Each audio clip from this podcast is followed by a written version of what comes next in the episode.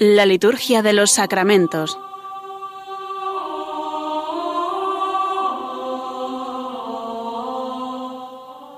Con el Padre Juan Manuel Sierra.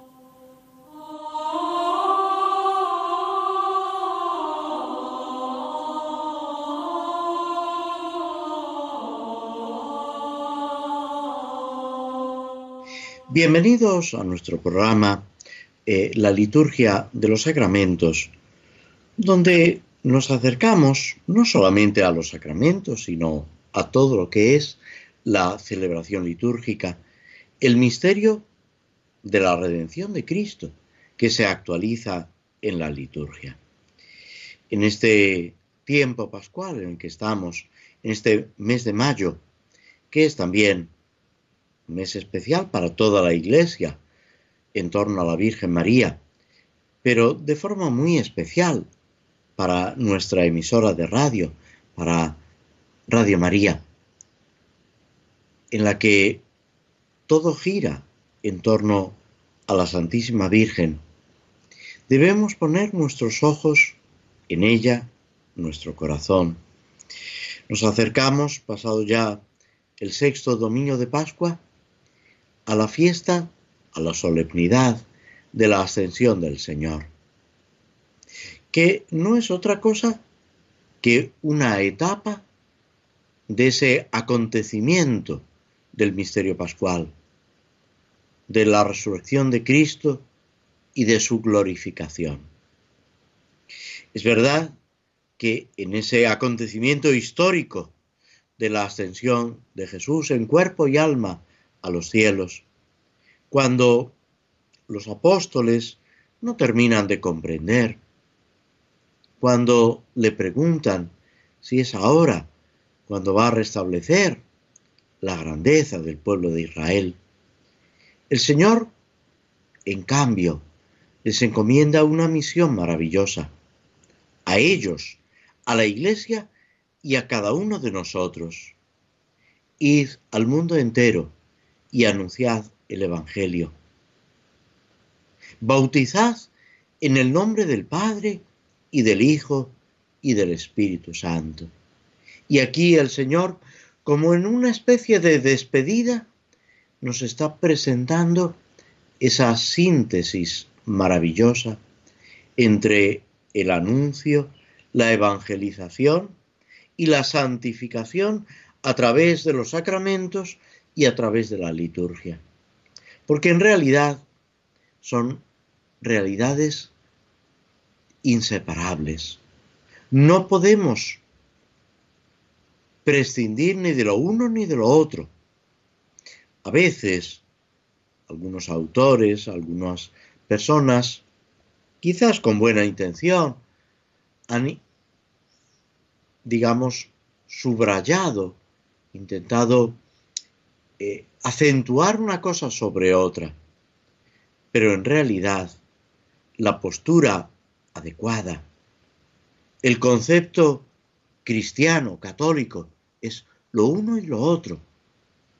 No podemos dejar de anunciar el Evangelio, no podemos dejar de anunciar, como dicen los apóstoles, lo que hemos visto y oído, lo que hemos palpado del verbo de la vida.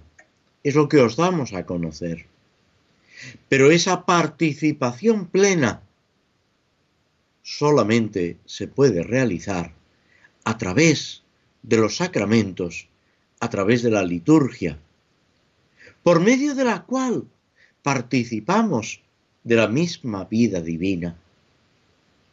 Jesús, en esas reflexiones que siguen a la última cena.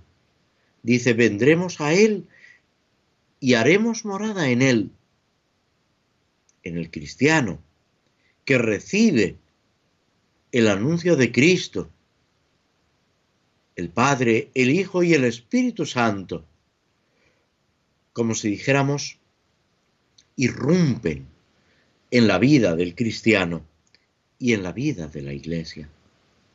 Es lo que en estos días celebramos.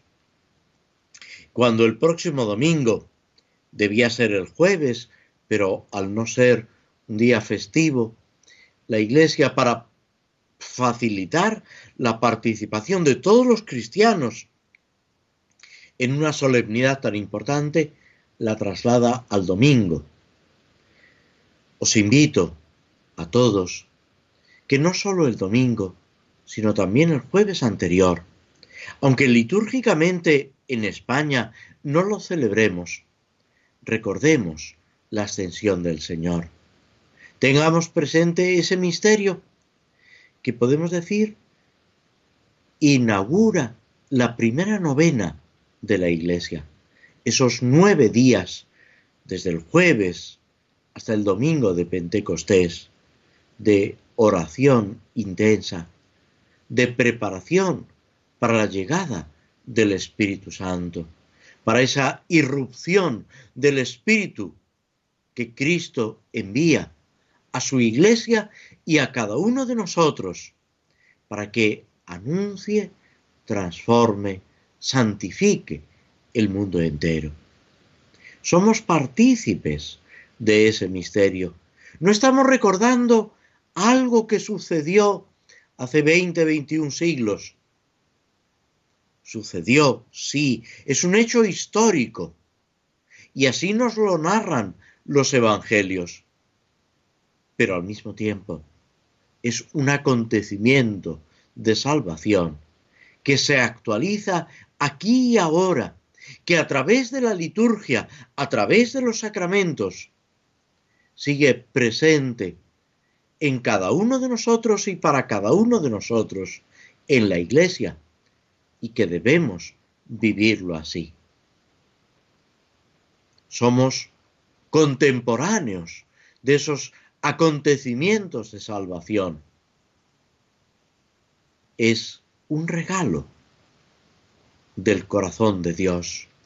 Un regalo que Cristo nos ofrece para que lo recibamos en la caridad y para que correspondamos a ese don de Dios. Hoy, 15 de mayo, celebramos también la memoria de San Isidro Labrador. Es fiesta en Madrid, en la diócesis de Madrid y en sus diócesis cercanas, pero es un día también sumamente popular en toda España. San Isidro Labrador, agricultor, dedicado al cuidado de la tierra. Hoy que se habla tanto de la ecología, del cuidado de la creación. Es un santo, podemos decir, mozárabe. Un santo que vive en lo que era la liturgia hispano-mozárabe, que expresa esa relación con Dios a través de las enseñanzas de los padres de la Iglesia española, un hombre de profunda piedad que une el trabajo, la abnegación, el cuidado a la familia con el cumplimiento de sus obligaciones. Un hombre que no sólo vive él individualmente la santidad, sino que la transmite. Celebramos también a su mujer como santa, Santa María de la Cabeza. Un matrimonio santo que difunde santidad, que no se preocupa por las críticas, por las incomprensiones, por lo que en su ambiente pueda haber, sino que vive auténticamente centrado en su relación con Dios, en la celebración de la Eucaristía, en el misterio de esa oración profunda que nos pone en comunicación con Dios por Cristo en el Espíritu Santo. La oración colecta de este día pide que en la humildad y sencillez de San Isidro, labrador, ese ejemplo que Dios nos ha dejado de vida escondida con Cristo, por el trabajo de cada día, humanice nuestro mundo y sea plegaria de alabanza al nombre de Dios. Todo esto es lo que debemos vivir y al mismo tiempo transmitir a nuestros hermanos. En estos días celebramos también otros santos, no nos, no nos podemos detener en ellos. San Pascual Bailón, religioso, modelo de adoradores eucarísticos, San Juan I, Papa y mártir. Pero todos estos ejemplos de santidad a lo que nos están ayudando e invitando. Es precisamente a vivir esa relación con Cristo, con Cristo resucitado, con Cristo vivo que camina a nuestro lado y nos hace capaces de responder, de corresponder a esa gracia de Dios que se derrama en nuestros corazones con el Espíritu Santo que se nos ha dado y se nos sigue dando. Hacemos una pausa escuchando un poco de música antes de proseguir con nuestro programa.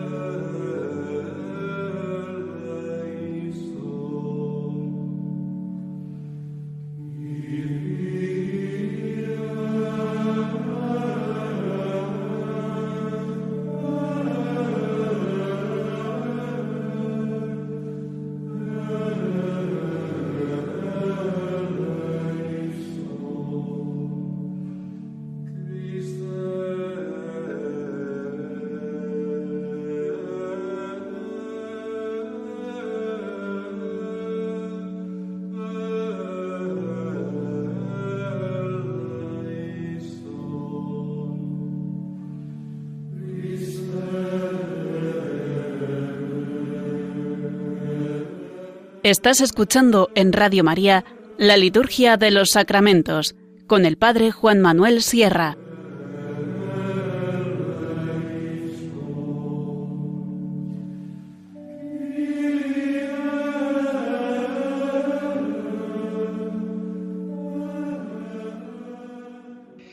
Pasamos ahora a el comentario dentro de las misas por diversas necesidades en el misarro romano, a comentar la oración colecta, a diferencia de los formularios que en programas anteriores hemos comentado.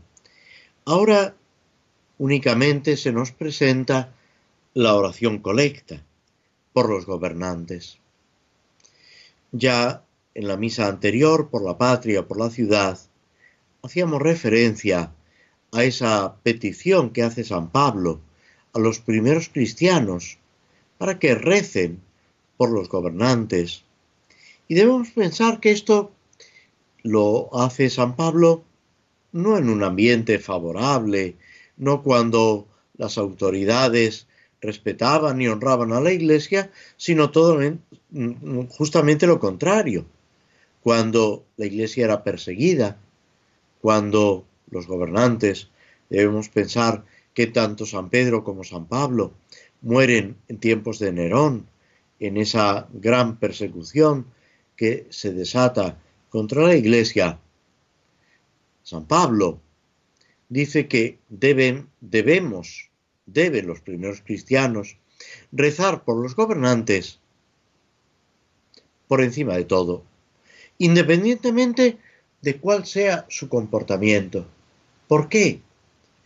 En definitiva, porque creemos en la fuerza y en el poder de la oración, porque Dios es capaz de convertir, de mover los corazones, para que las circunstancias que rodean la existencia de la Iglesia, el crecimiento de las comunidades cristianas, sirva para nuestro bien y el bien del mundo entero. Todo esto debemos verlo con un espíritu de fe, en realidad como todo en nuestra vida. Ojalá no separemos nada de esa visión de fe, de esa experiencia del amor de Jesucristo. en la oración de los fieles, de una forma especial también en esa oración universal del Viernes Santo, se pide por los gobernantes, por los que tienen responsabilidades públicas, por aquellos cuya actuación redunda en bien o en mal de tantas personas. La Iglesia considera una obligación, y ojalá también lo consideremos cada uno de los que formamos parte de la Iglesia, cada uno de los cristianos, pedir por las autoridades, por los gobernantes, por los jueces, por todos aquellos cuyo comportamiento puede redundar en bien o en mal de aquellos que están encomendados a su cuidado. La oración, no lo olvidemos, es eficaz. Dice Jesús en el Evangelio que la oración puede mover montañas, no digamos ya los corazones. Debemos pedir con fe, con esperanza, con caridad, convencidos de que el Señor escucha nuestras oraciones, poniendo una vez más nuestros ojos en la Santísima Virgen María, modelo de oración. Ella nos enseña cómo debemos suplicar al Padre por Cristo en el Espíritu Santo. Ella es modelo de la Iglesia suplicante y ella nos enseña cómo avanzar en la petición y en la oración. La colecta número 22, precisamente por los gobernantes, en las misas por las necesidades públicas, dice, Dios Todopoderoso y Eterno, en tu mano están los corazones de los hombres y los derechos de los pueblos. Mira con bondad a los que nos gobiernan, para que en todas partes se mantengan por tu misericordia la prosperidad de los pueblos, la paz estable y la libertad religiosa. Comienza la oración como es casi habitual en el misal romano con la invocación a Dios todopoderoso y eterno, omnipotente y eterno. Dios lo puede todo. Dios no está sujeto al tiempo, pero ha irrumpido en el tiempo para acercarse a nosotros, para hacernos partícipes de su misma vida. Luego viene, podemos decir, una afirmación. En tu mano están los corazones de los hombres y los derechos de los pueblos. Todo está en las manos de Dios. Nada escapa a su providencia. Dirá Jesús en el Evangelio, hasta los cabellos de vuestra cabeza están contados. Y lo dice para invitarnos a la confianza, a la, paz, al abandono en Él, dándonos cuenta de que esa presencia y esa acción de Dios tiene que transformar nuestro corazón y nuestra vida. Los corazones de los hombres están en manos de Dios. Por eso podemos pedirle que los transforme, que inspire sentimientos de paz, de reconciliación, de alegría, de generosidad. Y aquí podríamos ir recorriendo todas las virtudes que en realidad se compendian en el Evangelio. Recordad, no podemos entrar en detalles, tantas conversiones como la historia de la Iglesia nos enseña, como en las vidas de los santos aparecen. Personas que de una o de otra forma se oponían a Dios, al reino de Dios, y que a través del ejemplo, de la palabra o de la oración de los cristianos han experimentado una transformación radical en su corazón. Todo esto no son acontecimientos del pasado, sino acciones de Dios. ¿Por qué no actúa Dios con más fuerza en nuestra sociedad, en nuestra historia, en nuestras familias? Y la respuesta es porque nos falta fe, porque nos falta esa confianza en el Señor. Cuando en el Evangelio se nos narra la visita de Jesús a la sinagoga de Nazaret, al pueblo donde él había vivido en su infancia, se nos dice que no, puedo, no pudo hacer allí más signos, más milagros, porque les faltaba fe. Ojalá eso no se pueda decir de nosotros y de nuestra sociedad. Sin embargo, nos encontramos también esa advertencia, casi ese reto de Jesucristo cuando está hablando de los últimos tiempos. Dice, cuando vuelva el Hijo del Hombre, ¿encontrará fe en la tierra? Esa pregunta que el Señor nos lanza, ese reto, debe ser para nosotros un acicate en nuestra fe, en nuestra respuesta de caridad al Señor y a los hermanos. En las manos de Dios están también los derechos de los pueblos. Y sin embargo podemos decir, se cometen injusticias, atropellos. Si recorremos la historia de la humanidad, vemos tantas injusticias. Pero la última palabra, no lo olvidemos, la tiene Dios. Es el Señor de la historia Rey de reyes, nos dice el Apocalipsis, y Señor de los pueblos. Ese título de Cristo, del Señor resucitado. Pero empieza por el corazón de cada uno de nosotros. Cuando el Papa Pío XI, en 1925, publica esa encíclica, Quas Primas, sobre la realeza de Cristo.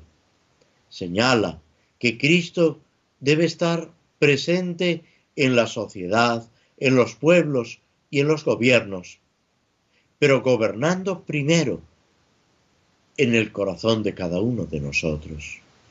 Y, como se dice en la liturgia de la fiesta de la solemnidad de Jesucristo, Rey del universo, Él es Rey de paz, de justicia, de amor y de verdad. Ese es el reinado de Cristo. Es lo que el Señor le responde a Pilato cuando le pregunta en la pasión, pero tú eres rey.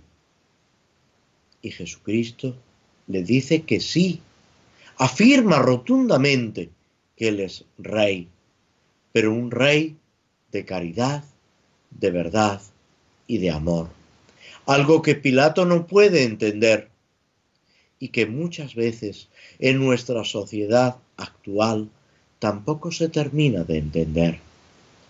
Ojalá nosotros, movidos por la gracia, lleguemos a comprender que el reinado de Cristo es un reinado de caridad. Y viviendo en el amor de Jesucristo, nos empeñemos de verdad en extender esa caridad por el mundo entero, venciendo el mal a fuerza de bien, poniendo esa justicia por encima de las injusticias que vemos, que a veces sufrimos, convencidos de que la victoria es de nuestro Dios y del Cordero, y que así es como debemos avanzar en medio de las dificultades, en medio de esa fragilidad que acecha también nuestro propio corazón. Pero nosotros nos apoyamos en la roca, que es Cristo. Y es lo que el mismo Evangelio, en esa parábola, en esa imagen que el mismo Señor utiliza, edificar la casa sobre roca, para que cuando vengan los vientos, las aguas, las tempestades, no puedan derribarla.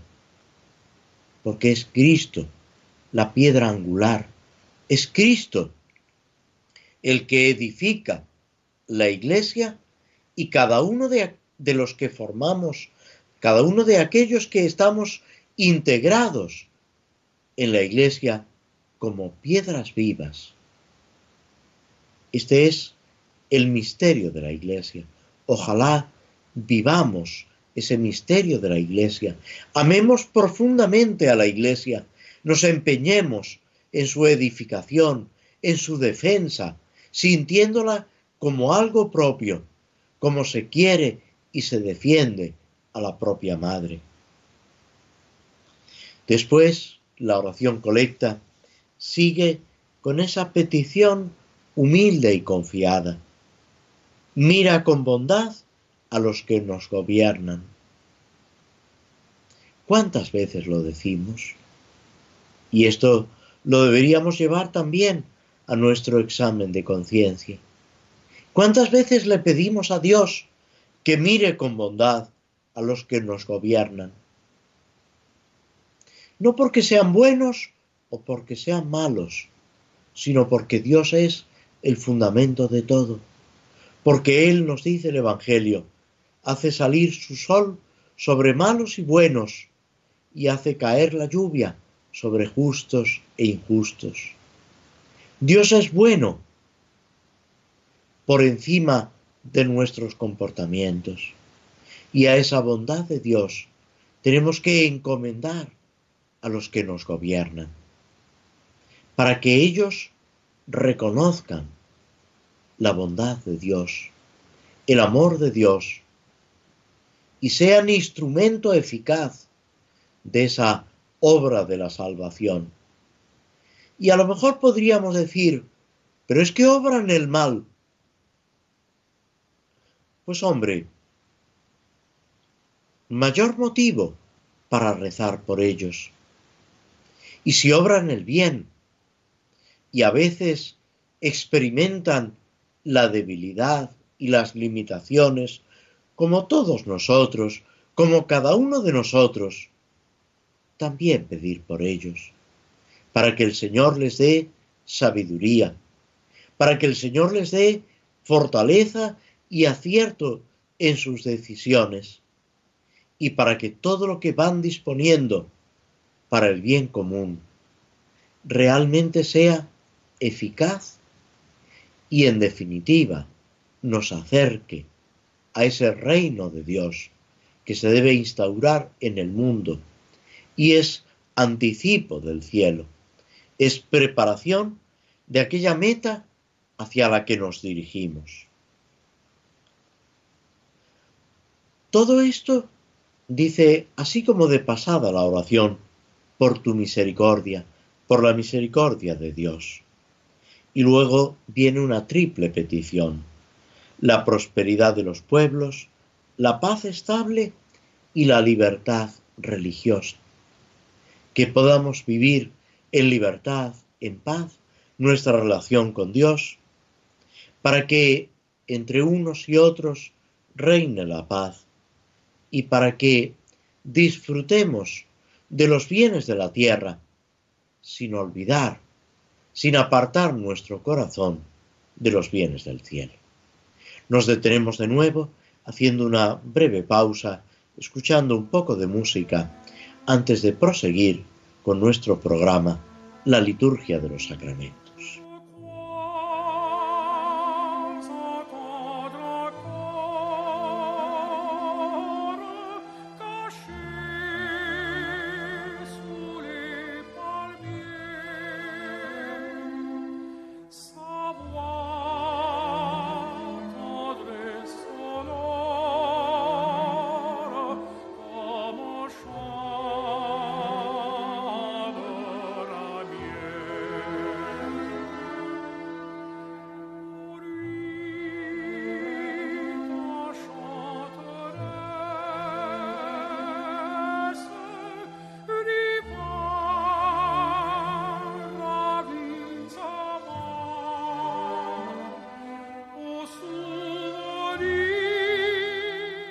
La liturgia de los sacramentos, los lunes cada 15 días a las 5 de la tarde en Radio María.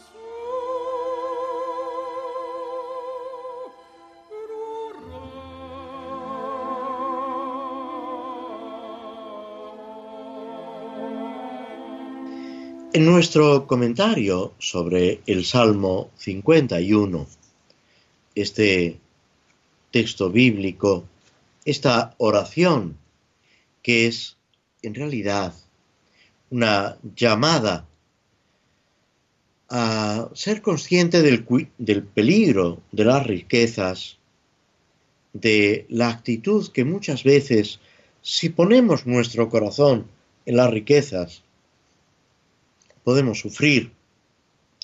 Y en cambio, esa justicia, esa santidad a la que Dios nos llama. Debemos recordar las palabras de Cristo en el Evangelio, cuando nos pone en guardia contra las riquezas. Los bienes materiales, las riquezas, no son de suyo algo malo, la actitud, lo decíamos el otro día, la actitud de desprecio no es una actitud cristiana. El cristiano, el católico, no puede despreciar a nada ni a nadie. Aunque, como dice San Ignacio de Loyola, debemos utilizar, servirnos de las cosas en tanto en cuanto nos sirven para ese fin para el que hemos sido creados. O sea, para dar gloria a Dios, para vivir en comunión con Él, para alcanzar esa felicidad del cielo a la que el Señor nos llama. El Salmo se divide en tres partes, los versículos tercero al sexto, que es esa invectiva contra el rico, contra el que pone su confianza en las riquezas. Los versículos séptimo, octavo y noveno, sobre ese castigo que amenaza aquel que pone su corazón en los bienes de la tierra. Y por último, los versículos 10 y 11 sobre el justo, esa actitud a la que el Señor y el mismo Salmo nos están invitando. En todos los tiempos, también en la actualidad, con los cambios que sufrimos, con esa precipitación de los acontecimientos, contemplamos personas que ponen su confianza en las riquezas, que confían en el engaño, que dan prevalencia a lo efímero. Y debemos estar convencidos de que todo eso son como si dijéramos arenas movedizas. Es algo que no tiene fundamento, que merece el rechazo de Dios. ¿Qué es lo que Dios nos ofrece? Lo decíamos hace unos minutos, ese edificar nuestro, nuestra casa, nuestro edificio sobre roca. Y esa roca es precisamente Cristo. Toda la riqueza no pueden añadir un momento a la vida. Hay veces que se dice una frase popular, pero tremendamente inexacta. Todo tiene arreglo menos la muerte. Y no es verdad. También la muerte tiene arreglo. Para eso ha muerto y ha resucitado Jesucristo. El cristiano debe vivir como triunfador sobre la muerte. Por eso este salmo lo podemos considerar como un himno de acción de gracias de los pobres de Yahvé, de aquellos pobres de espíritu, como dice Jesús en las bienaventuranzas, al comienzo del capítulo quinto del Evangelio de San Mateo, de los que ponen su confianza en el seguimiento de Cristo, los religiosos, los sacerdotes, tantos cristianos que saben que no son las riquezas lo que pueden llenar y colmar su existencia. Debemos procurar, eso sí, que el desprendimiento sea sincero, que no sea puramente aparente, que nuestro corazón no se enrede en bagatelas, en cosas que no tienen el verdadero valor. Buscad, dice Jesús en el Evangelio, los bienes de allá arriba. Esa riqueza que ni el ladrón ni la polilla pueden destruir. Lo que vale de veras. Y eso es lo que debemos cuidar, renunciando a todo aquello que no tiene tanta importancia. Dice Jesús también en el Evangelio, ganaos amigos con el injusto dinero, esa amistad, esa caridad, que es lo que perdura para la vida eterna.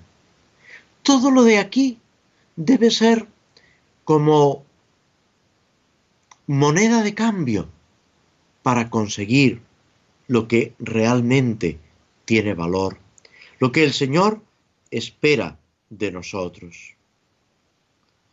Este salmo también nos enseña que una vida en la presencia de Dios, en la sencillez, en esa sinceridad de conducta, como San Isidro Labrador, es precisamente lo que nos comunica aquí y ahora la verdadera alegría y después el reino de Dios.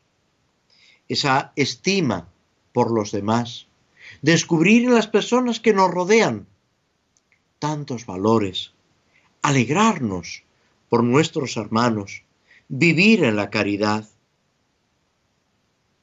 Esa frase otras veces repetida de San León Magno, reconoce, cristiano, tu dignidad, esa dignidad de Hijo de Dios, que nos hace no despreciar ni a nada ni a nadie, sino justamente lo contrario, valorar y disfrutar con tantas personas que el Señor va poniendo a nuestro lado, en nuestro camino, para que juntos construyamos la iglesia y vayamos edificando el reino de Dios.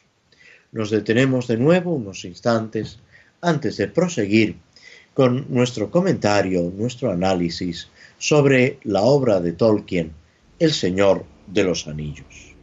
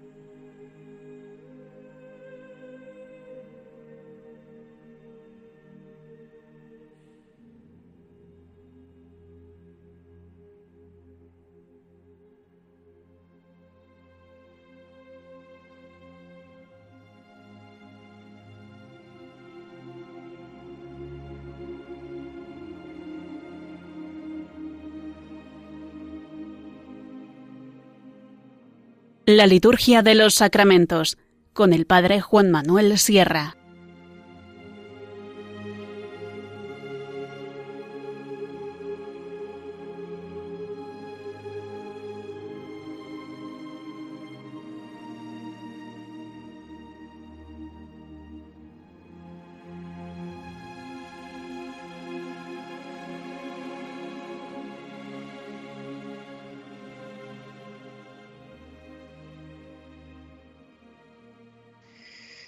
Acompañando a nuestro amigo Frodo,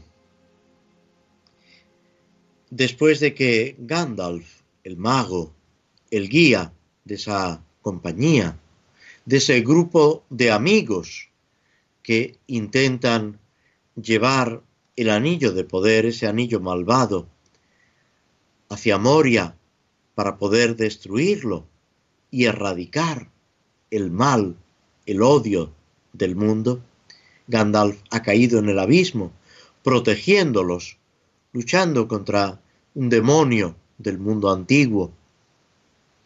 Gandalf ha caído y ahora Aragón, Trancos, con los distintos nombres con los que se lo denomina a través de la obra, los conduce a la puerta, derrotan a los centinelas, los orcos pequeño grupo de orcos que custodiaban la salida y logran salir de las minas de Moria, de esas cuevas grandiosas, podemos decir, maravillosas, pero al mismo tiempo llenas de enemigos, invadidas por el mal. Salen a la luz del día. Aragón se lamenta, siente profundamente, igual que sus compañeros, la pérdida de Gandalf. Y recuerda el aviso que él mismo le había dirigido. Si cruzas las puertas de Moria, ten cuidado. Y experimenta, podemos decir, Aragón, desaliento. ¿Qué esperanzas nos quedan sin ti. Pero frente a esa desesperanza se impone el cumplimiento de la obligación, el compromiso contraído. Más allá de la esperanza, sin poder detenerse en el llanto, en esa autocomplacencia que a veces nos pide nuestra propia pena. Aragón los invita a los demás compañeros, a Frodo en primer lugar y a sus acompañantes, a seguir adelante. Es el largo camino que deben recorrer. Alguien puede caer, pero la misión está por encima. Fijaos que esto es lo que los mismos apóstoles experimentan cuando eligen a Matías como sucesor de Judas, cuando van nombrando colaboradores y sucesores. La tarea de la evangelización, de la santificación, está por encima de ellos mismos como personas. Es algo que van descubriendo poco a poco, que a raíz de Pentecostés van comprendiendo. La tarea es mucho más importante, mucho más grande. Y Pedro, Pablo, Santiago, Andrés irán saliendo de escena. Y sin embargo, la iglesia sigue adelante, porque es la obra de Cristo la tarea que Cristo mismo ha encomendado. Sin pretenderlo, Tolkien nos está también iluminando para que vivamos nuestra vida como una auténtica vocación, una llamada de Dios a colaborar en la edificación de la iglesia. Y llegará un momento que a través de la muerte nosotros nos unamos también a Cristo. Pero para el cristiano, eso no es un final definitivo, sino todo lo contrario. Es un paso hacia esa plenitud de vida, de felicidad que es el cielo, donde nos encontraremos con tantas personas que nos han precedido, como dice la liturgia, en el signo de la fe, en la esperanza, en la caridad. Y para que vivamos esa plenitud en la comunión de los santos, en la entrega de los unos a los otros y en la felicidad de Dios que nos sale al encuentro. Frodo y nuestros compañeros en la narración de Tolkien miran alrededor ese valle grandioso, majestuoso, entre las montañas, entre esos grandes picos blancos, el Celepdil, el Fanuibdol, el Caradras, las montañas de Moria. Y ese torrente de aguas límpidas que va saltando con una espuma que alegra el corazón. También el libro de Ezequiel y los salmos nos hablan de ese torrente que alegra la ciudad de Dios. En medio de las dificultades, ellos contemplan la grandeza de la creación. Gimli, el enano, va a invitar a Frodo a que se acerque a ese lago del espejo, ese lago majestuoso de aguas claras sobre, sobre las que se reflejan las montañas, aguas frías, pero al mismo tiempo limpias y que dan vigor, dan luz. Recordemos lo que es el bautismo, esas aguas limpias que el Señor elige como símbolo para esa gracia que se nos transmite y que se nos comunica. Debemos recibir la fuerza de Dios para seguir adelante. Y durante el tiempo de Pascua, en el que todavía estamos, esas aguas pascuales, ese torrente de gracia, adquiere una especial relevancia.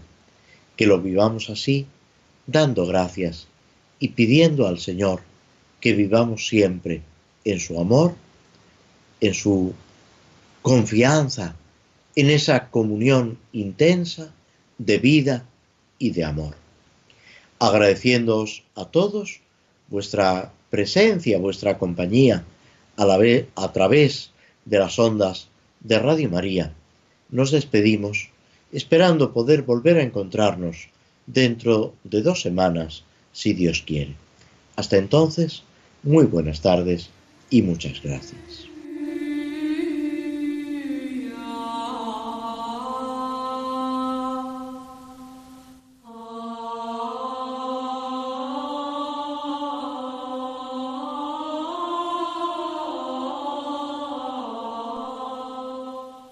Así concluye en Radio María la Liturgia de los Sacramentos, un espacio dirigido por el Padre Juan Manuel Sierra.